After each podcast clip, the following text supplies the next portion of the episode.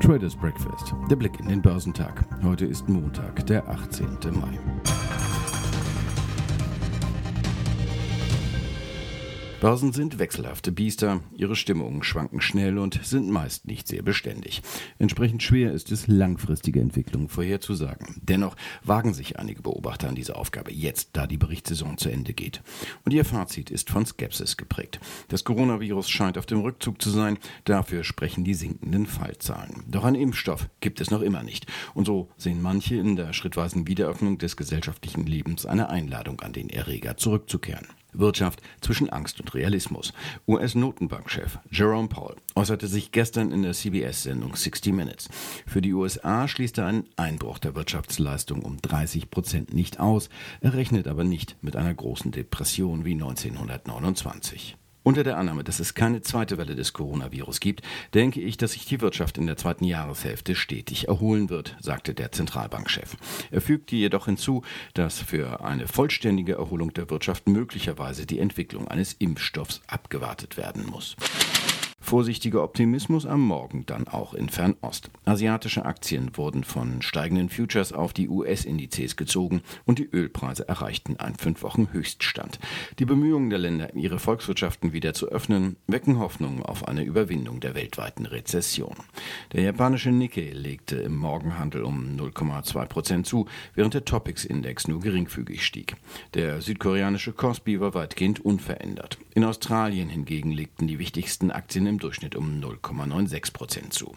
Aktien auf dem chinesischen Festland tendierten im Frühstadium des Handels schwächer, wobei der Shanghai Composite um 0,2 Prozent fiel, während der Shenzhen Composite um 0,5 Prozent verlor.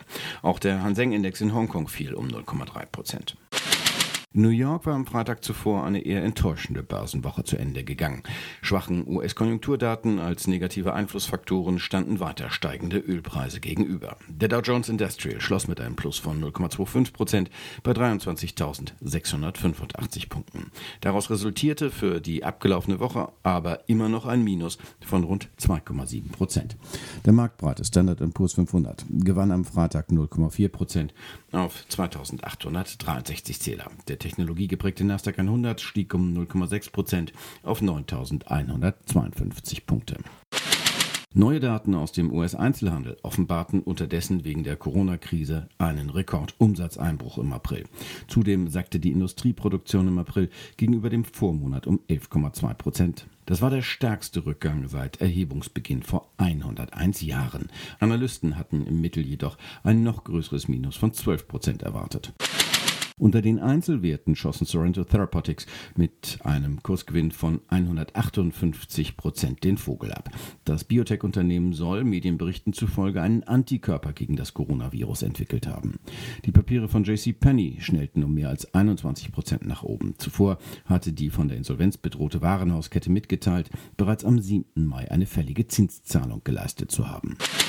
Die Papiere von Abbott Laboratories fielen dagegen um gut 2%. Der Medizintechnik- und Pharmakonzern hatte im März einen Corona-Schnelltest per Notfallzulassung auf den Markt gebracht, der nun aber in der Kritik steht. Die Arzneimittelbehörde FDA meldete unter Verweis auf mehrere Studien Zweifel an der Zuverlässigkeit negativer Testergebnisse an. Der DAX hat sich am Freitag vom tiefsten Stand seit fünf Wochen erholt. Der deutsche Leitindex schaffte es zeitweise zurück über die Marke von 10.500 Punkten, konnte dieses Niveau dann aber nicht ganz halten. Am Ende gewann er noch 1,2 Prozent auf 10.465 Zähler. Für den MDAX der mittelgroßen Werte ging es zu Wochenschluss um 1,2 Prozent auf 23.270 Punkte nach oben. Der DAX konnte seinen Wochenminus mit dem Anstieg am Freitag zwar reduzieren, letztlich hatte aber in der vergangenen Woche immer noch gut 4% verloren. Schuld sind neben der Sorgen um die wirtschaftlichen Perspektiven in der Corona-Krise auch weiter zunehmende Spannungen zwischen den USA und China.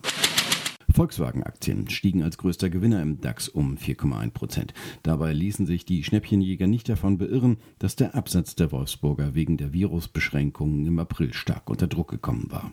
Ein Lichtblick war der wichtige Absatzmarkt in China, wo sich das Wirtschaftsleben im Zuge der Pandemie wieder normalisiert.